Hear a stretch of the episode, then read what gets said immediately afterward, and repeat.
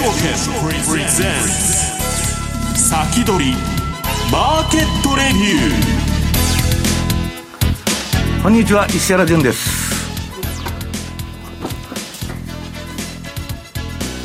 こんにちは石原潤です。リスナーの皆さんこんにちは。津田まりなです。この時間は楽天証券プレゼンツ先取りマーケットレビューをお送りしてまいります。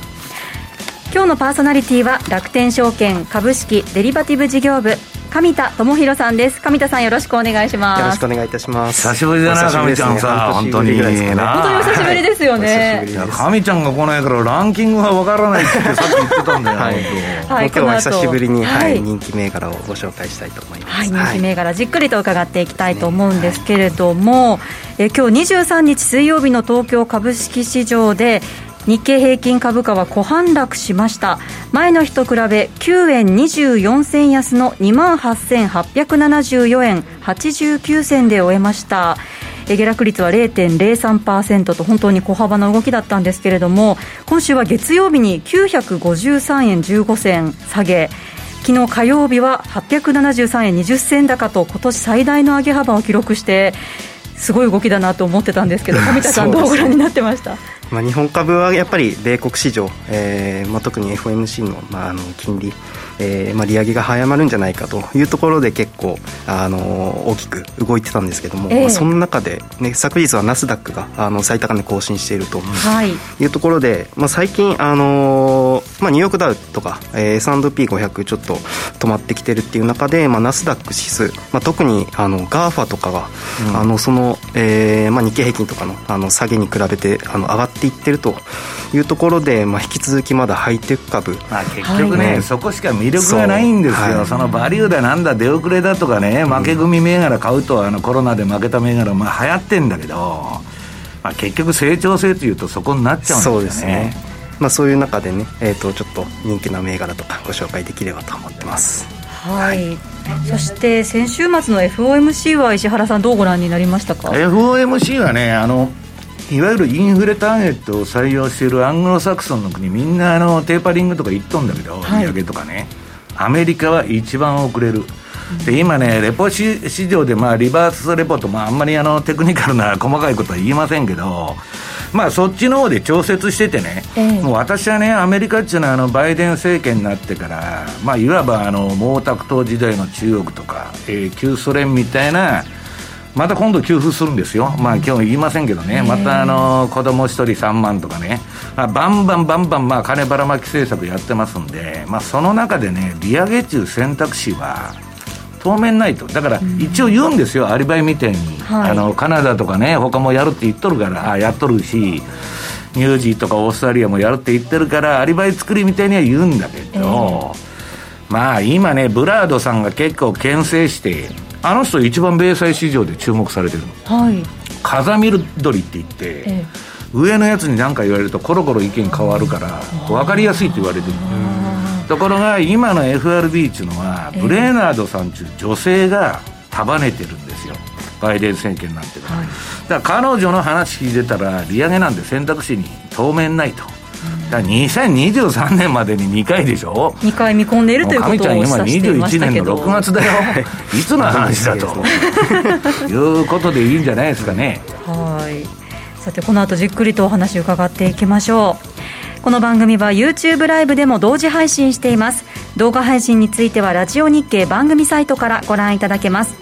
また番組ホームページからは随時質問などを受け付けています。番組宛てメール送信フォームからお寄せください。今日も投資に役立つ話題を厳選してお送りしてまいります。それでは番組を進めてまいりましょう。この番組は楽天証券の提供でお送りします。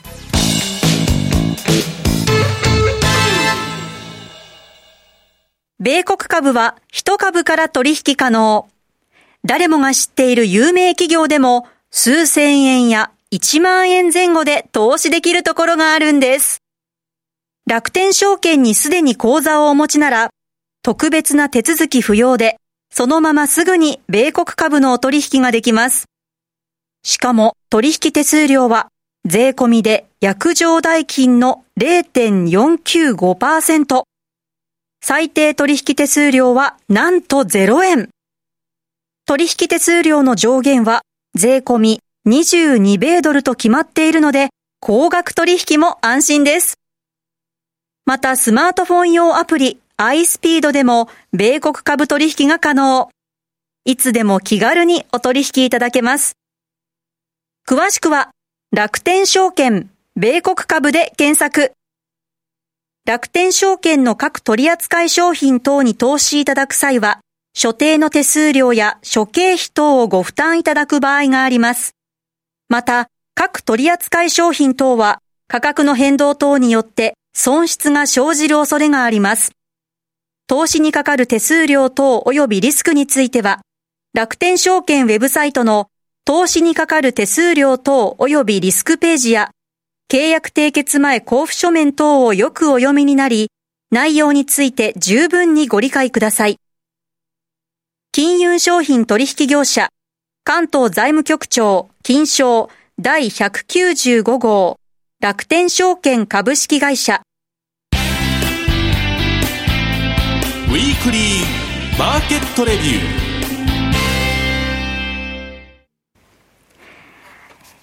ここからは楽天証券株式デリバティブ事業部、上田智博さんにお話を伺ってまいります。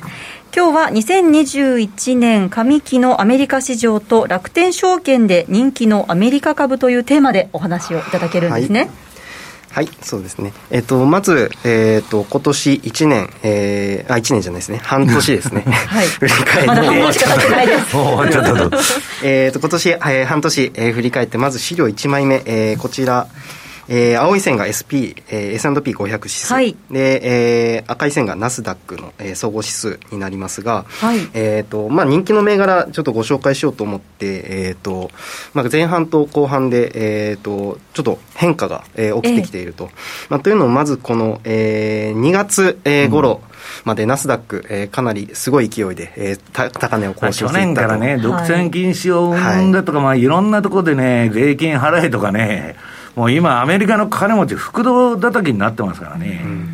まあ、ちょっと逆が吹いたんだけど、業績は全然問題なかったそうですね。うん。で、まあ、やっぱりちょっと個人の投資家、まあ、これまでナスダック、えー、に投資されている方、すごい多くて、で、まあ、どんどん上がっていくというところで、えーまあ、かなり、えー、調子が良かったと、ただ2月以降、下がってしまったので、やっぱりちょっと個人投資家の、はい、えー、まあ、心理も変わってくるかと。まあ、その一方で、えー、S&P500 指数っていうのは、まあ、じわじわとなんですけども、5月、えー、頃、まあ、6月ぐらいまで、えー、じわじわと上がっていってるというところで、ちょっと、えー、今年前半の中で、その、まあ、前後と、えー、後に分けて、ちょっと見てみたんですけども、次のページ、はいえー、ちなみにですね、はい、ナスダック総合指数は、1週間ぶりに過去最高値を昨日更新しまして、ね、111.79ポイント上昇し、1万4253.27ポイントをつけてます。はい。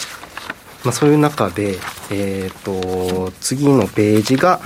えーまあ、6月、えー、1日から6月18日の、えー、ランキングと、あと3月、えー、1か月間の、えー、ランキングをちょっと比較してみました。はい、で、えーとまあ、6月に入って、この黄色く丸をつけているのが、えーと、全て ETF になるんですけども、えー、ランキングトップのうち7銘柄が ETF と。で、これが。高配当ばっかりじゃん。そうなんですよ。高配当と、あと、えー、指数ですかね、まあ、米国全体に投資するものだったり、えーまあ、ETF ばっかり。ちょっとこれが、えー、まあ4月以降、あの徐々に ETF に投資する人があの増えてきて。個別銘柄よりもインデックスとか、そんなんで来てるんだ。はい、はいでまあ、逆に3月見ていただくと、まあ、1月、2月、3月と、えー、米国市場かなり盛り上がっていて、まあ、ナスダックとかどんどん上がっていっているというところで、えー、その中で ETF が4銘柄、なんで個別銘柄の方があの個人の投資家もよく取引されていたと。えー、いう傾向にありました、はい、ただ、その中であのナスダックが、えー、下がってきたというところで、まあ、4月、5月、ちょっと、まあ、あの勢いがなくなってきたというところで、まあ、インデックスに勝てないのと、はい、アップルとかテスラとかもね、もうあんまり上がらなくなった、ね、そうですね、ちょっとそこで止まったので、えーとまあ、様子見的な感じで、まあえー、ETF、まあ、指数とか、まあ、そういったところに投資できる方。あるいは、えー、高配当の、えー、銘柄っていうのが、えーまあ、人気になってきたんじゃないかなというところです。でただ、この ETF ばっかりだとちょっとつまらないので、次のページが、まあ、個別銘柄、えー、もうだけに絞って見てみたんですけども、はいまあ、この中でも、えー、とちょっと傾向がありまして、やっぱり最近っていうのは、あのまあ、以前からずっと上場しているような大型株が最近やっぱりよく取引されていると。えーまあ、ちょっと、あのね、2月以降あのハイテク株あの大きく下がっているというところで、まあ、3月までは結構あの最近ここ数年以内に上場した、うん、えー、まあ、ズームとかオクタとかあのそういった小型のあのハイテク株の取引結構あの個人の投資家も、えー、よく取引されてたんですけども、はい、えー、まあ、6月とか、まあ、そういったところはやっぱり、えー、コカ・コーラとかえー、ジョンソンジョンソンとか、まあ、いわゆる高配当の、えー、銘柄とかってっていうのが、まあ、よく取引されてきているようになってきている、はい、このズームについては、まあ、コロナ銘柄の代表格でもありますよね。で、ね、まあ、ちょっと一つ注目なのが、この、まあ、ズームだけ緑色でちょっと加工していただいてるんですけど、はい、これ、あの取引者数、まあ、買ってる人と売ってる人、まあ、合計したあの、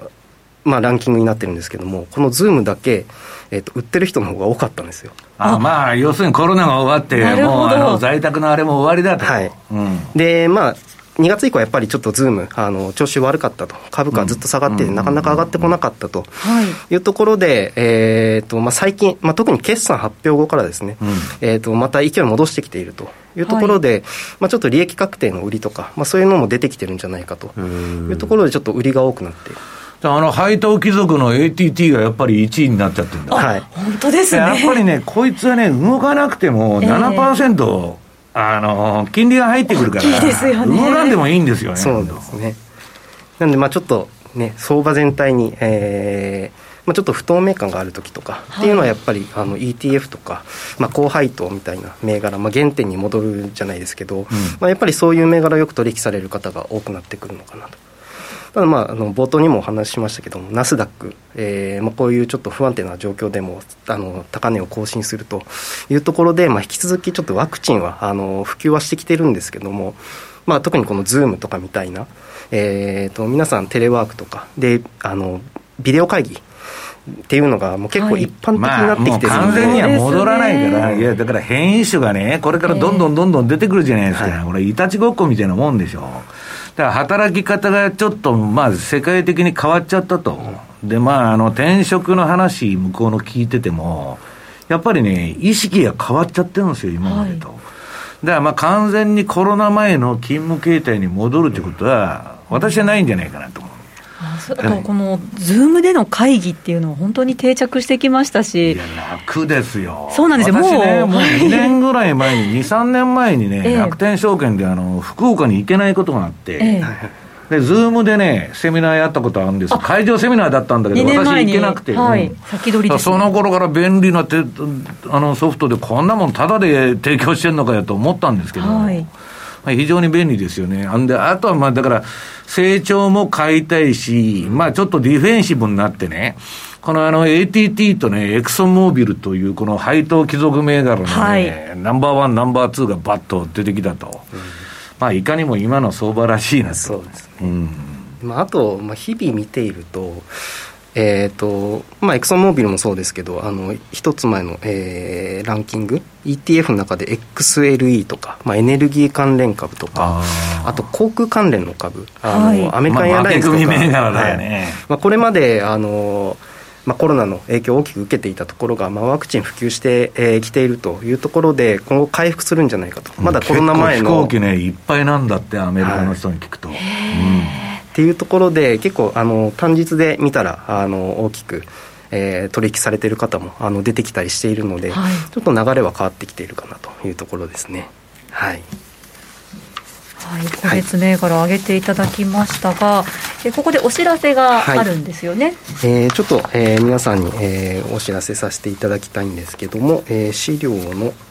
4ペー,、はい、5ページ目ですね。はい、こちら、えーと、7月10日に、えー、新投資の羅針盤というと新？いや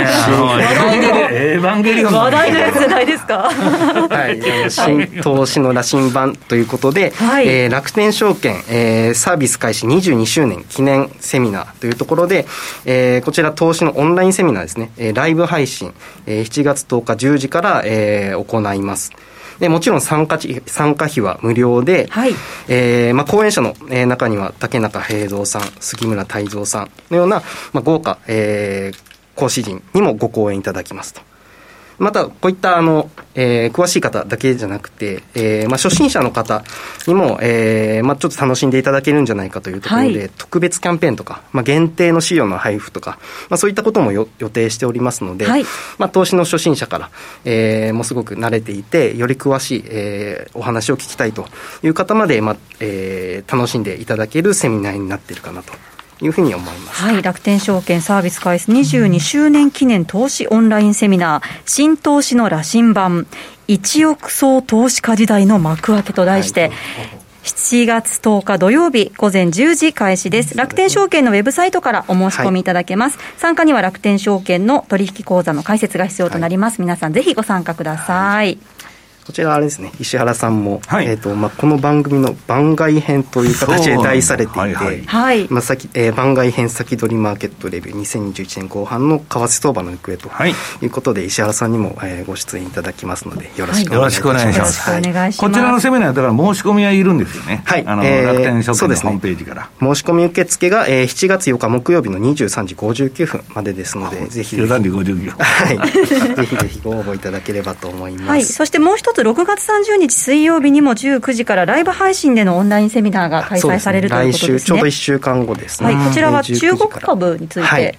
えっ、ー、と、まあ、加藤さんという、あの、楽天証券経済研究所の、えー、客員教授の方と、えっ、ー、と、三井住友 DS アセットマネジメントの村井さんに、うん、えー、中国株の、えーまあ、中国の動向とか、まあ、そういった方を、えー、対談という形でお話しいただくセミナーですと。まあ、ぜひこのね、ラジオ聞いていただいて、まあ、夜ご飯の食べながらとかでも、はい、はい、聞いていただければ。こちら、の、申し込みと、あの、不要で誰でもご覧いただけますので、まあ、ぜひ投資の参考にしていただければと思います。はい、皆さんぜひ楽天証券のウェブサイトからご覧ください。ここまでは上田智博さんにお話を伺いました。ありがとうございました。ありがとうございました。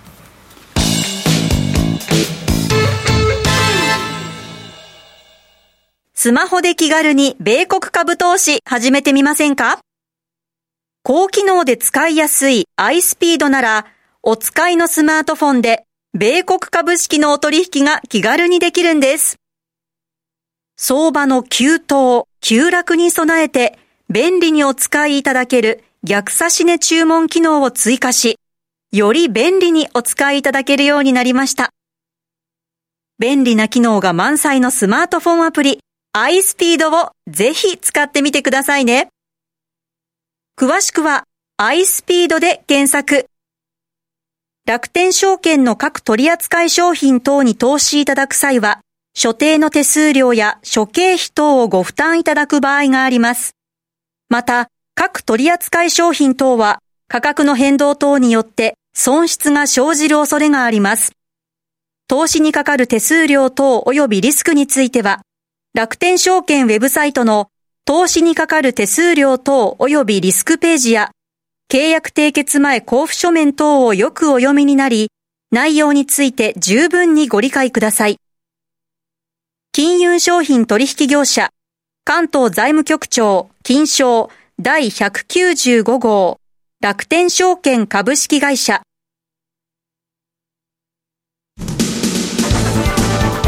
石原淳の相場の肝。ここからは現役ファンドマネージャー石原淳さんにこれからの相場の肝について伺ってまいります、はい、石原さんよろしくお願いします、はい、よろしくお願いします。えー、まず資料の1ページですね、えー、はい、今、上田さんからもまあ説明があったんですけど、その前に、えー、と今週の金曜日の、えー、これ19時からですね、はい、えっと、FX のオンラインセミナー、今日の放送でね、私はファンダメンタルズのことは話さないんですけど、まあ今ね、もう100年単位の大きな時代な転換点にあると、もうコロコロナもの景気に働き方も変わったりね、まあ、ものすごいね、えっと、我々は日々の生活の中で目先のことしか頭の中にないんだけど、まあ歴史対局観から見てね、大きな転換期に来てると私は思ってるんです。で、それをね、ファンダメンタルズの資料をね、用意しましたね、60ページぐらい。はい、えー、まあ、時間まあ1時間半あるんであれなんですけど、はい、まあそこで全部あの言いますんで、まあぜひ参加してくださいと。1時間半で60分。で、これはね、YouTube の URL にそのままあのアクセスしたらあれなんですけど、はい、私、えっとなんだ、ツイッターに上げたのと、あと楽天さんのあの、ホームページのどっかに出てると思いますんで、FX かなんかのと、楽天の FX のページ見たら出てると思いますんで、そちらの方から申し込んでください。はい、6月25日金曜日19時からということです。申し込み不要のセミナーです。はい、えー、その右側のシン・ゴジラでね、あの、なんだっけ、あの、エヴァンゲリオンでね、あの、なんだっけ。新投資の羅針盤です。投資の羅針盤のは申し込みがいると。はい、これはまあ、周年セミナーでね。えー、私の方は、まあ、サブセミナーの方の10時10分から10時50分。これトップパターンなのかな？そうですね。まあ、あの、長倉さんとかね、あの、F、FX の方のあれで、まあ、あの、番組の番外編ということで、はい、年後半相場、後半の FX 相場について、まあ、そこで、えー、意見を、えー、出すと